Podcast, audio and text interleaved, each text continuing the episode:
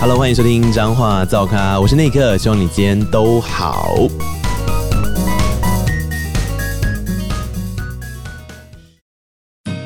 今天是外景，因为要开始来到特别节目了。大家知道吗？今年就是我们彰化建县三百年，所以我本人呢就接到了一个任务。好，在接下来这几集里面，我们就走访彰化的八个重要的分区。那我们来聊聊这八个分区里面到底有什么样子的宝，我们会遇到什么样子的人。那我现在呢，本人来到了一间咖啡厅。然后这个咖啡厅非常的有趣，哈，我都俗称它叫做挂羊头卖狗肉，因为它虽然是一间很棒的咖啡厅，可是它同时肩负着很多的重责大任。那这个重责大任呢，如果这个问今天的来宾，他最晓得了，因为这个重责大任对他来讲，其实就是把彰化市跟周边的好来告诉大家。所以我们现在来到就是在彰化市的旅咖啡。那我们邀请到是这间咖啡的负责人，同时也是一个非常棒的网站，叫旅库彰化的主理人。安妮亚出一条为大家弄给小王子，然后我们来欢迎邱明县小王子。嗨，嗨，各位听众大家好，我是邱明县小王子，欢迎来彰化。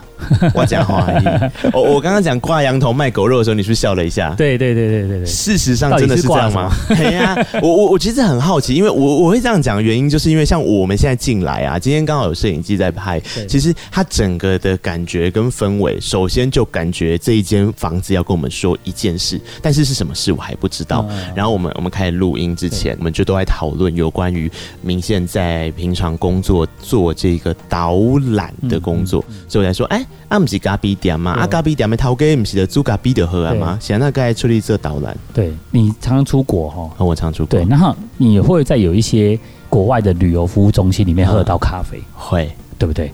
这是一种停留的感觉。所以我觉得咖啡是一个很适合做一个资讯交流的地方。哦哦，有时候我们出去到国外的时候，到那个咖啡厅的时候，会很喜欢跟老板聊天。对对对，然后问他附近有哪边可以玩。对对。所以，我们当初在开的一开始，其实当然我们有一个很期望要达到的目标是让更多人知道彰化这个地方。对。可是问题是有没有一个店可以让大家容易进得来？嗯，这点很重要。嗯，对。所以我们以咖啡馆作为一个开始的目的是这样子。哦。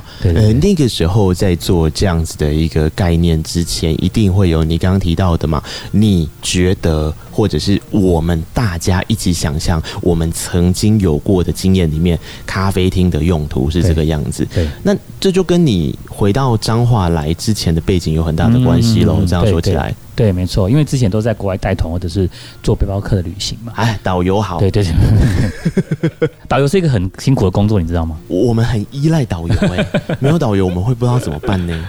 对对对对，所以我们导游是要把屎把尿好几天，对，什么奇怪的事情都会发生。嗯，今天不是讲这个啦，不是因为这这个很重要哎，因为我我记得我在看那个明线相关的经历的时候，有一件事情是让我最感动的是，今天其实大家都知道导游很累，嗯，可是导游基本上啊，他的收工作跟状况，哎，疫情前啦都还算稳定，对，可是。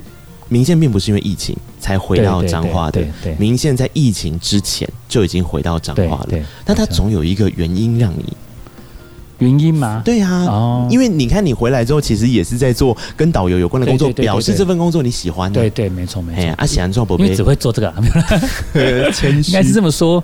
其实回来的原因有很多，因为其实每个人的家庭因素啊，或者工作因素都会有。对，那。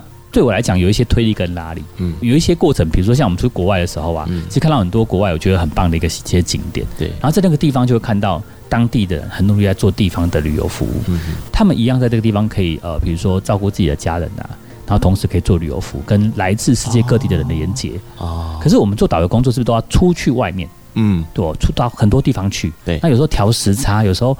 比如说我连续带团，有时候什么前一团是去韩国零下十八度，下一团去泰国三十八度这种状态，而且还隔一天而已，就是身体状况其实就会一直都不是很好，所以那就会思考说自己其实很喜欢跟比如说更多各个不同国家的旅行者有一些连接，那有没有可能在自己的家乡做这件事情？其实一直在思考这件事情，嗯，所以它是一个当时在一个推力跟拉力，包含家人也是希望我能够回来啊。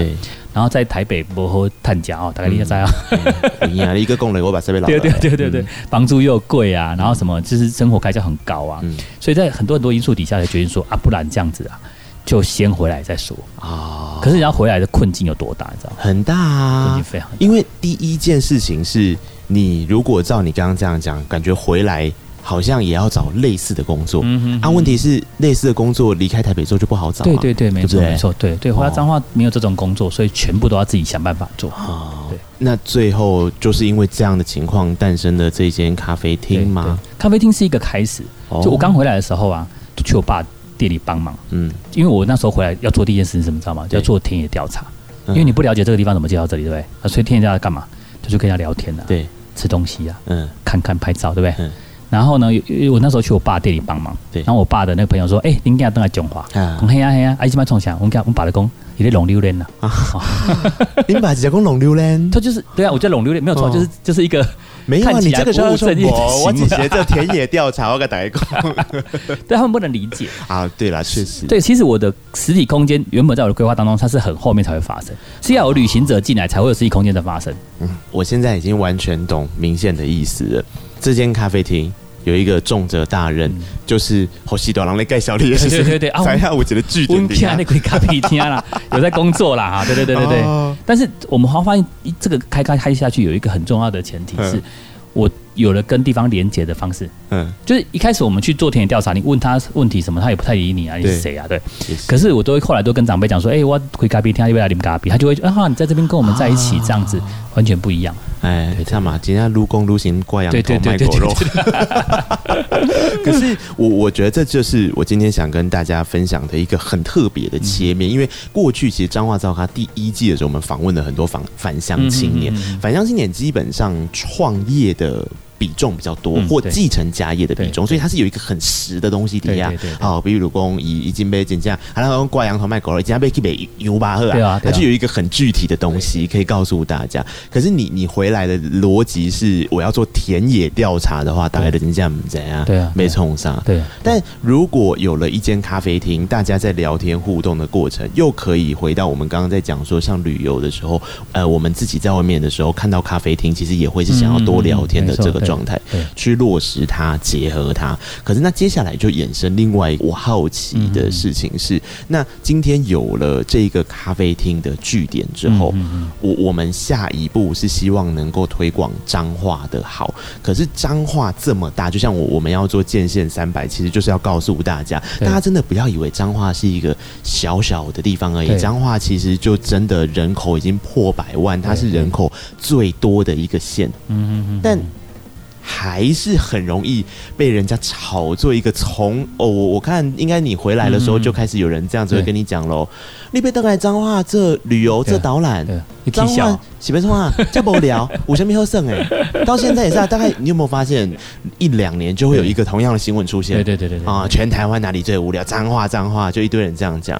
啊，看在心里不会受伤难过。嗯，其实我觉得这件事情哦，是我们回来之后一个比较需要突破的点。嗯，所以我们在突破这件事情上面，其实有用了不同的视角看这件事情。哦，就是说，嗯，脏话它比较不容易用大景点的方式去涵盖它，嗯、所以它必须要从很细的层面去看它。啊，那所以我们在做旅游服务的过程当中，就是在切这件事情。哦，就是我不是要很。一百个人来这个地方，我要一个人来一百次嘛。嗯，所以他就不需要是一个很有名的地方啊，他需要一个很深的地方。哦，对对对，哎，这个是一个很不错的方向思考哎，因为我们一般想到旅行跟旅游的时候，都是 suppose 这个人如果来一次，我要告诉他什么最大的、最多人去的，所以可能有很多地方也也会是朝观光工厂类似像这样的发展。但你想要走的似乎是深度，没错没错。的理解跟挑战。对对，那今天真的就问对人了，因为我们建县三百有一个很重要的任务，就是要带大家深度的。理解彰化，然后我刚刚不是讲了八个分区嘛？然后我们今天的这个任务，我跟明宪在聊天的时候，我们主要是聚集在彰化市为中心的这个彰化分区，它包含了三个地方，一个是彰化市，一个是分园乡，一个是花坛乡。啊，现在假设你的咖啡厅正在营运，我走进来这间店，然后我有做功课，我今天的旅游就是只想要在彰化分区。天哪，谁来一个游客会做这么细？啊，但反正如果我今天做这个功课，那我跟你说，哎、欸。小王子，这个彰化分区的这三个地方啊，有什么好玩的？或者是你你要给我什么样的观念，让我开始玩下去啊、嗯、？OK，其实，在彰化这个地方啊，以彰化分园跟花坛啊，嗯、它的其实定位都不太一样。对，所以就会先看说，哎、欸，你可能喜欢玩哪一类的东西？嗯，然后但是我觉得有一些大方向的目标可以先跟你分享。好，就比如说，呃，如果你喜欢去一些古老的景点。古老的，比如说像庙宇啊这样的地方啊，啊彰化大概有哪一些庙？像有南瑶宫啊，有孔庙啊，然后分园有这个宝藏寺啊，然后那个花坛有文德宫啊，这些其实都代表着彰化不同历史所留下来的一些建筑物跟它的这个呃算是信仰的脉络。哦。然后，但是如果我们可以从产业看嘛，比如产业看，比如说像花坛，它有这个茉莉花产业，然后呢，像那个分园，它有吹粉、米粉这样的产业，还有豆皮这样的产业，然后就会建议大家去看这个东西。啊，对对，就是会跟大家分享。我们在聊的时候啊，其实我们知道，包含跟很多。就是游客来，我们都会先聊聊说，哎、欸，你会想要看哪一个层面的东西？嗯，你会想要接触什么东西？像花坛，它还有砖块这个产业。对，那砖块它其实现在还有一些 DIY 活动是在砖窑厂里面，嗯，然后去看那个窑厂，嗯，然后去做 DIY 体验活动、嗯、啊，那就很适合亲子去。嗯，然后我就看他的身份啊、样式，或者他自己喜欢哪一类的，然后就会做跟他做个介绍，然后再帮他安排说你可能可以去哪一些地方。所以其实有一个很大的关键，我觉得是我们以前出去玩的时候，我们很容易忘记的，嗯、那个是站在旅行的角度，我们就想说啊，那个打开 Google 搜寻脏话好玩，然后他就看到几个。可是殊不知，其实我们应该要再多做一层的整理。你你今天是亲子出游，对，还是你今天是喜欢这种文化气息的？比如说你失恋嘛，对，一个人怎么办？他就是告诉你说你要去哪里，有酒吧，对啊，不是 酒吧最后一段。哎，彰化的夜夜夜晚也是很多人都说越来越迷人的哦。有有有有，好，就是这也有符合需求啊。是啊是啊是啊，就是就看啊，比如说你就是怎么样的年纪的人，或者什么样的人会，他需要的是什么啊？所以旅游服务中心像我们这样的概念，就是在做这件事情。他来的时候会先跟他聊，嗯，他有什么样的目标，他想要做，说他现在状态怎么样，可以去哪里？嗯，对，比如说他就啊，我现在好痛苦，要去。就是被人家抛弃，我说那你，我告诉你，十八层地狱蛮适合你去的。啊、八卦在那边，就是哦，那像这他他可以去一些让他这样改变一下心情的景点，嗯、或者说他想要喝个酒，然后或者他喜欢一些比较安静的地方，我们就觉得你适合去哪里啊？啊，所以说你喜欢山区，你喜欢看风景，你喜欢一个人的，那我就告诉你说，哎、欸，八卦山上面有可以适合泡脚的地方，嗯，所以就会看这个游客来，他大概是什么样的属性。然后他需要大概是什么啊？就可以给他建议这样。你这间咖啡厅应该要改成民间观光区咖啡厅，啊、可能比较更更贴合一点点。对对对，对。但诶，刚刚明宪其实跟大家分享到的，也是我觉得最好玩的一件事情，是说我们如果依照用途来说的话，就需求性嘛，你的旅游需求是什么？你现在的身份跟你跟谁，还是你是一个人？然后你的旅游身份之后，你想要怎么样探索？但如果我我们今天以彰化自己。的特色来说，我觉得文化这件事情，或者是历史底蕴这件事情，对，好像是一个呃比较有故事性的地方，对不对？如果我们逻辑上这样讲的话，那比方说像我们之前在录彰化造咖的时候，我们可能也会聊到像是老屋啊。然后或者是像是一些刚刚明宪提到的宫庙啊，或是有一些历史像呃鹿港庆端阳，和我们每年讲王宫渔火节这种节庆式的事情。但如果说今天我们回到彰化市分园乡跟花坛乡的这一些地方来看的话，它要绑在一个比较是可以结合的。刚刚这样听起来好像宫庙是一个，对，明宪自己有帮彰化做了一个老屋的一个系列的那个。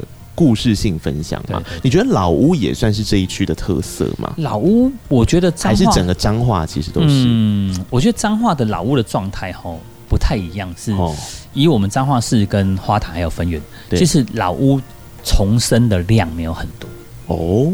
嗯，对，那原因是因为它的量体有点庞大。嗯，庞大意思是什么？我举个例子，比如说我们在老屋的调查当中，对，鹿港一定最多。对，鹿港最多的原因是什么？因为它是街屋形态，透天厝一条到底。嗯，可是呢，花坛跟分园都是三合院啊。他要的不是这个一，他要整个。我我懂你的意思。对他来讲，困难度很高啊，所以它比较少有那种，比如说老屋被保存下来，然后再做再利用这种状况比较少。它被保存下来就已经很好了。它要再做再利用的可能性，包含像因为现在不是很多人口外移嘛，它要再回来再重新整理就很困难。嗯，所以我觉得这个过程其实我们在盘点的过程也开始发现这件事情，就是说有一些地方是可以做的，有些地方难度比较高，嗯，它可能做法可能就不太一样。哦，那如果他今天是在彰化市，彰化市，彰化市也是有啊。对，但是彰化市的状态跟比如说鹿港的状态又不太一样。嗯、比如彰化市的状态，它比较少街区性的保存。嗯，就是它不是一整街区都保存，像就是比方说一间呐，一间一间。对对，它是一间一间的。对，所以我们彰化有很多一间一间做的很棒的。对，老屋保存。嗯，对对对，而且甚至有一些，如果是一整区的，可能还是有一点活化的可能性在规划中。对对对对，比如说像那个二分之一论，他们那里有一个转角空间嘛，它转角就好几间，四五间聚落在一起。对，然后一起修，然后一起整理这样。嗯，对。呃，这个是一个我自己啦。我今天来的时候，我就一直在想说，建县三百的这个特辑呢，我们到底要怎么样从来宾身上挖宝？然后我我就发现明宪身上有很好挖宝的事情，就是如果你丢一个议题给他，他会帮你做分类整理。然后所以我刚刚就想啊，那如果老屋如果分类整理的话，啊，可能彰化市是长这个样子。那如果接下来很多人在观光的出钱的时候，他来的分类就是食物啊，食物，对对，食物，对，依照食物的印象，一块寡的，对。来绝对第一句的是啊，高中化期啊，空霸崩，嗯，没给得价，霸完没给得价，对。但是如果今天咖啡厅只提供这两个，那也太逊了吧？对。所以如果大家来问你出街的有关于像彰化分区这一区的食物类，你通常会怎么样去介绍？呃。先确定一件事情，他是吃荤还是吃素？哎，这个很重要，你真的是导游呢。对对，先从这件事情开始。好，先让他吃荤吃素，吃荤吃素。对对，然后再来就是看说他比较喜欢吃哪一类的，比如说有喜欢吃面食，嗯，有些喜欢吃饭类的，嗯，有些是都可以尝试。嗯，那我们就会帮他做整理，比如说饭类的有哪一类？那在彰化市当然是以空肉饭为一个大众主题，然后再来就是面类的东西。彰化面类有分几个不同的种类，嗯，像是。呃，蛤蟆米，嗯，蛤蟆米就是里面是全部都是蛤蟆的，嗯，汤底是用大。我有吃过，有吃过吗？有，对对，我上次来工作的时候也是吃到惊为天人。对啊，对啊，彰化的蛤蟆米是全台湾没有带壳的，唯一的。对对对，没有壳哦，各位，你知道那个蛤蟆米刚刚讲那个没有壳，就是它就是只有蛤蟆。对对对对，上面铺满蛤蟆肉，对对对，下面是汤底是用大骨蛤蟆去熬啊，对，非常的厉害。所以大家来说吃到很惊艳，嗯、这件事情很有趣哦。我问彰化的朋友，我就说：“哎、欸，你知道彰化的蛤蟆米是唯一全台湾不带壳的吗？”嗯、他说：“有吗？”就他吃了这么长时间，他不知道这件事情啊，习以为常，懂吗？你知道吗？我承认那天我在吃的时候，我也没有意识没有意思，就哎。欸但直到有人说，我才哎，对，壳呢？对对对对，怎么没有壳？对对，所以我们带有一些游客朋友去吃嘛，他们都会觉得说，他们没有感受过满满一口都是蛤蟆的感觉，满满都是蛤蟆，因为你都是了不起，就是一颗一颗拿下来吃嘛，没有，他就是一吃就可以吃到一把的啊。哎，那如果照明宪刚刚这样讲的话，他到底是什么原因让这边？蛤蟆米就是不带壳，或者是说为什么控霸本在彰化就是特别有名，或彰化市就是这么多间这样。好，那我们就要回到三百年的历史了。好，现在开始盘古开天辟地开始了，大家。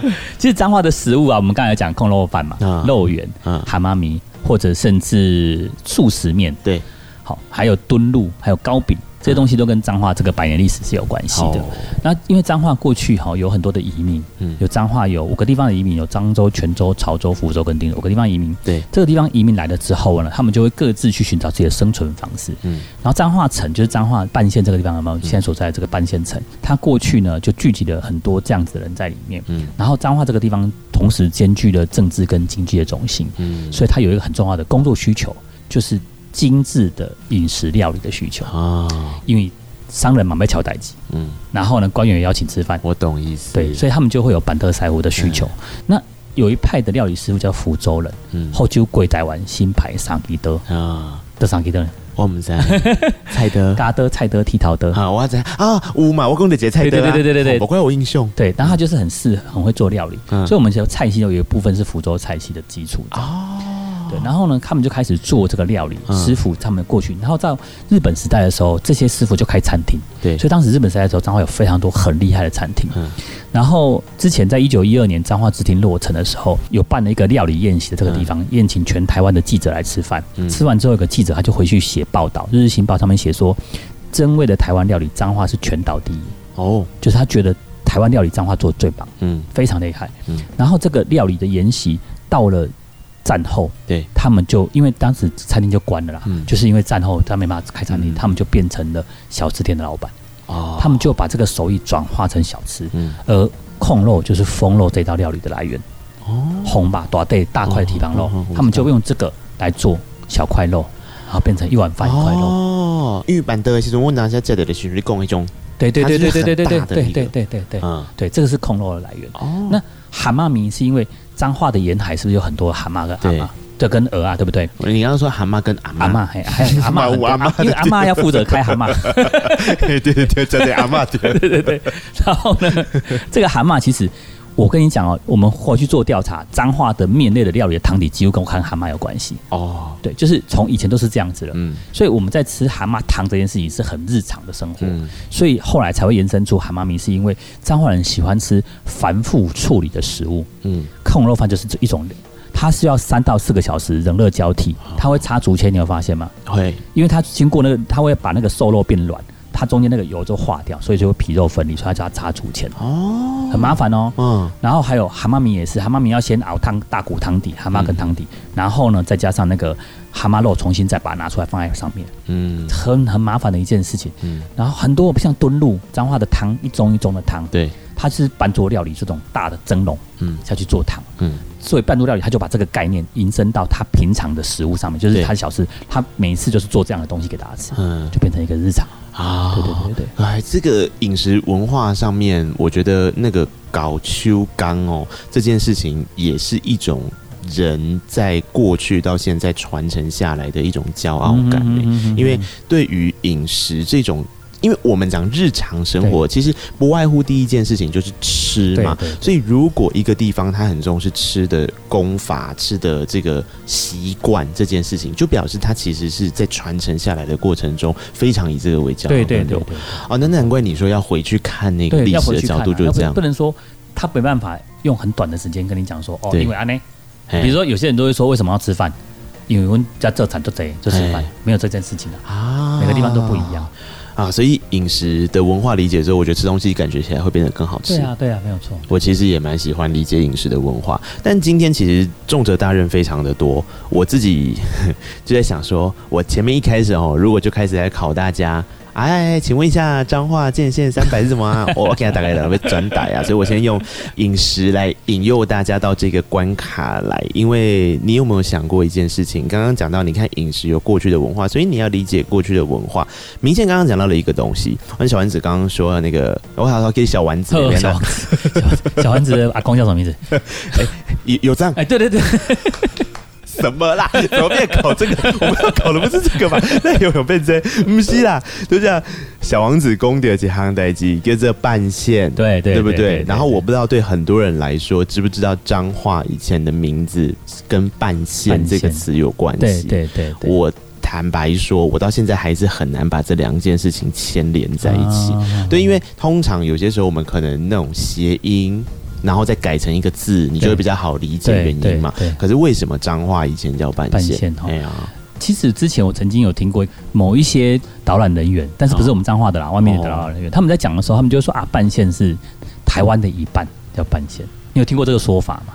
待完那几波好像可以理解，对，但是其实不是，嗯，这是错的，嗯，半线其实是彰化市过去是。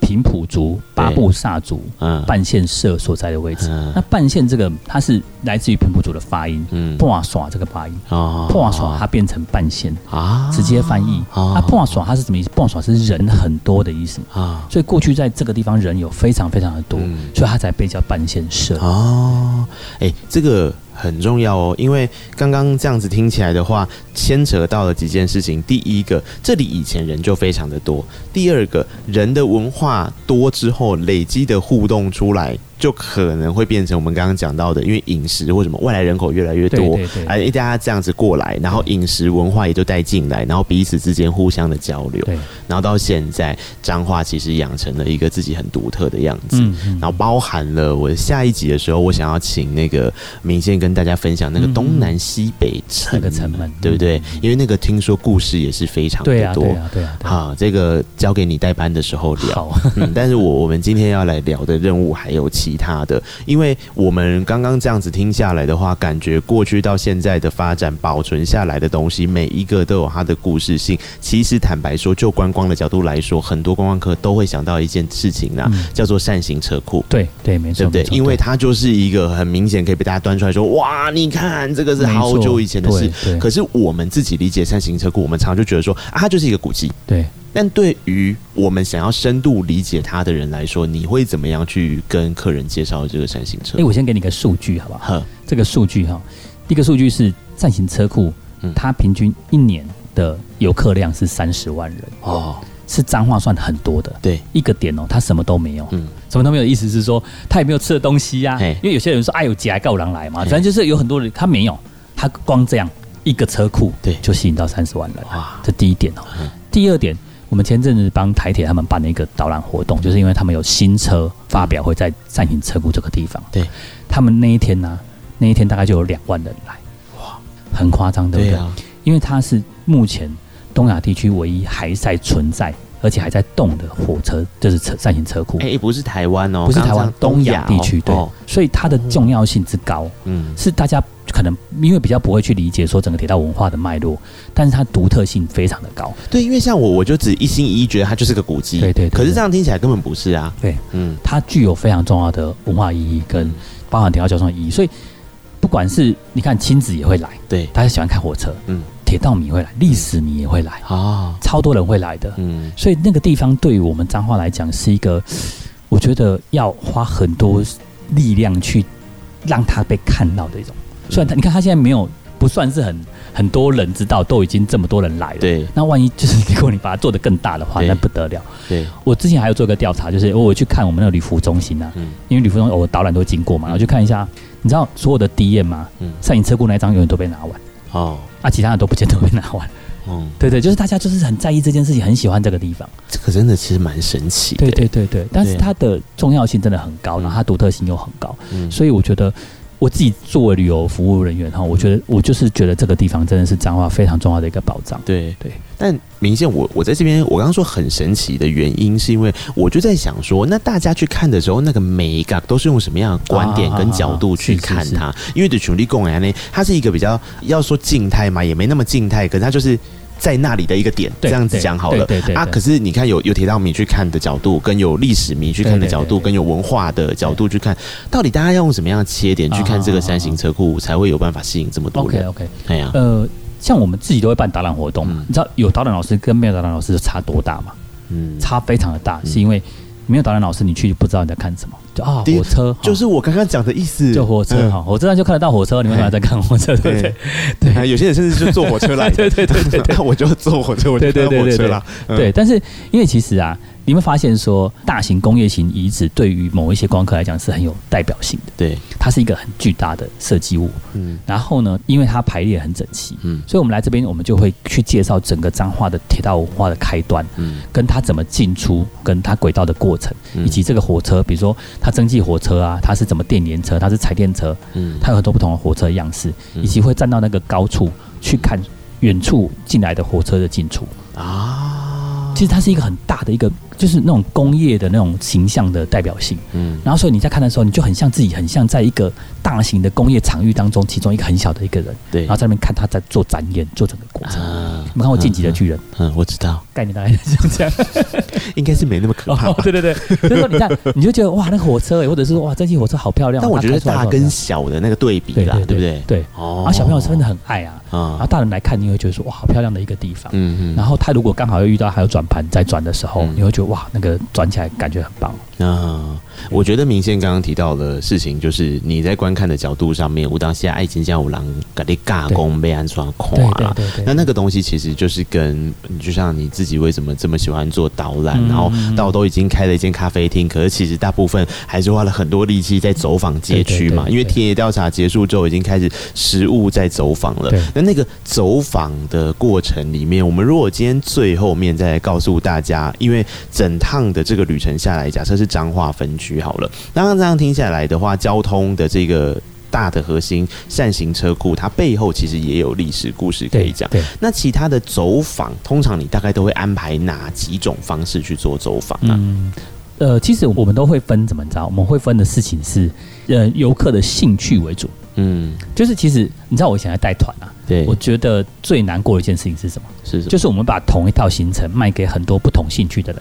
啊，就像我们前面刚开始讲的那样，对不对？对对对对，我让熊过来加倍冲啊！对对对对，就是说啊，比如说去泰国好了，嗯，然后去泰国就有些人说啊，这个好辣，不要吃啊，这个什么很热，不要去什么。对，可是泰国就是食物就是对对对，就是吃辣的嘛，天气就是这么热。对，可是当它变成被 focus 在一个主题的时候，对，比如说我今天就是要带你去看火车，那你来报名的人一定要去看火车嘛？你不会说我来报名的人我不是要去看火车嘛？对，这样的概念，嗯，就是我们在做这件事情的时候，我们其实会分去思考，说我今天要谈的主题是什么？比如说。分园或者是花坛一样可以谈生态啊，嗯，对，然后我们就把它拉出一个生态主题，但是我们不去分它是在花坛还是在分园，等于是不是地区啦？它是一个，因地区应该是说它就是就近，对对对对对。对，但其实重点还是在刚刚讲的那些主题。对，然后我们前面其实就是有告诉大家几种主题，你要来一个美食之旅也可以，对，你要来一个老屋之旅可能也可以，然后啊，你要走这个文化的宫庙的行程，或是你要散步走路，对，去街区啊，或者你想要去看那些窑厂他们在做的事情，这种产业之旅啊，也没有问题。但前提是。那个有没有被清楚的整理出来说哪一些主题可以去？嗯，它就会吸引到那一类的游客来参访。嗯，就那所以我们就会用这个方式去分，我们会分生态，我们会分比如说像是街区，我们会分产业，嗯，我们会分庙宇信仰主题，我们还会分那个我们有时候会有大型的主题活动，比如说。爬山呐、啊，对，哈，或者是说我们去闯关呐、啊，实境游戏这样，就是我们去尝试的把它做的不同的分类，然后把它内容做的更多元，让更多人可以去尝试各种不同可能。那你看待脏话的方式就会很不一样。嗯，而且我觉得你很喜欢带的一件事情是故事性。嗯、我觉得从明宪的身上，我学到的一件事，包含了我看他怎么样去解释老屋，跟其实你刚刚有一个部分可能没有提到，但是我知道的事情是，有些时候他在那个做 DIY 的过程。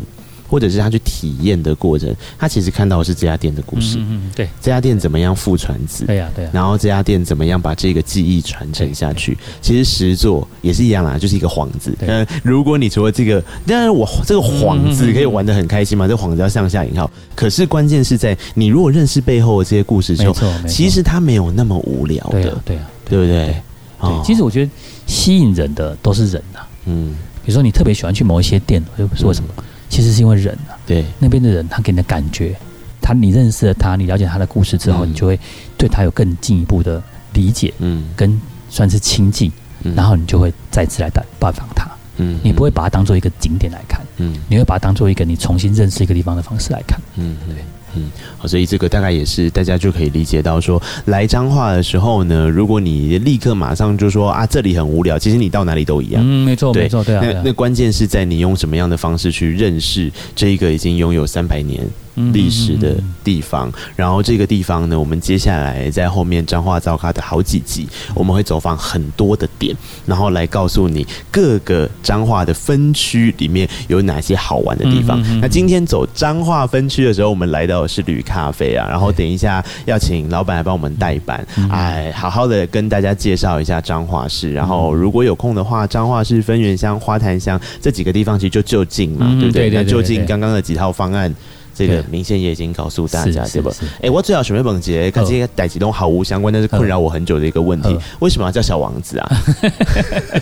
哎、欸，我现在因为年纪也越大嘛，大家都说 你不会改名嘛？不是，我被新公子给他做喝起来代志，他就来天天爱的喝啊。因为我我来做访问之前呢，就看到因为明宪在地非常有名嘛，然后其实也很多报道，也上过很多 p a r k e t 节目，然后我发现好像已经不止两个还三个 p a r k e t 节目，在录的过程都会先讨论。一件事情就是他会直接在问你说啊，我给你明星，还是给你黑 黑小王子？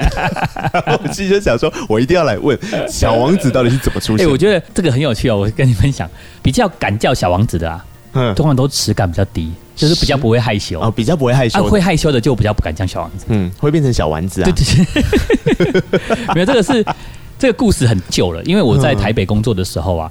呃，我是一九九九年上台北，嗯，然后哎、欸，听起来很老，糟糕，没啦，一九九九也不过就 啊，来请麦神，对，那个时候上台北念书嘛，哈，嗯，然后那时候台北工作，然后工作的时候呢，其实，在台北孤独感很强，因为住在一个小公寓里面，我懂，然后超小的房间里面，嗯、然后我出去外面看到好像是另外一个星球的人，我举个例子哦。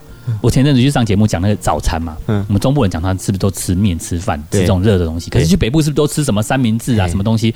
我超级不习惯，我觉得那是另外一个星球的事情啊。所以当时我正好在看圣修百利这本小王子，然后我对他在看待这个世界的方式，然后还包含我做旅游的这种感觉，都很他很像。所以我后来在我第一次使用。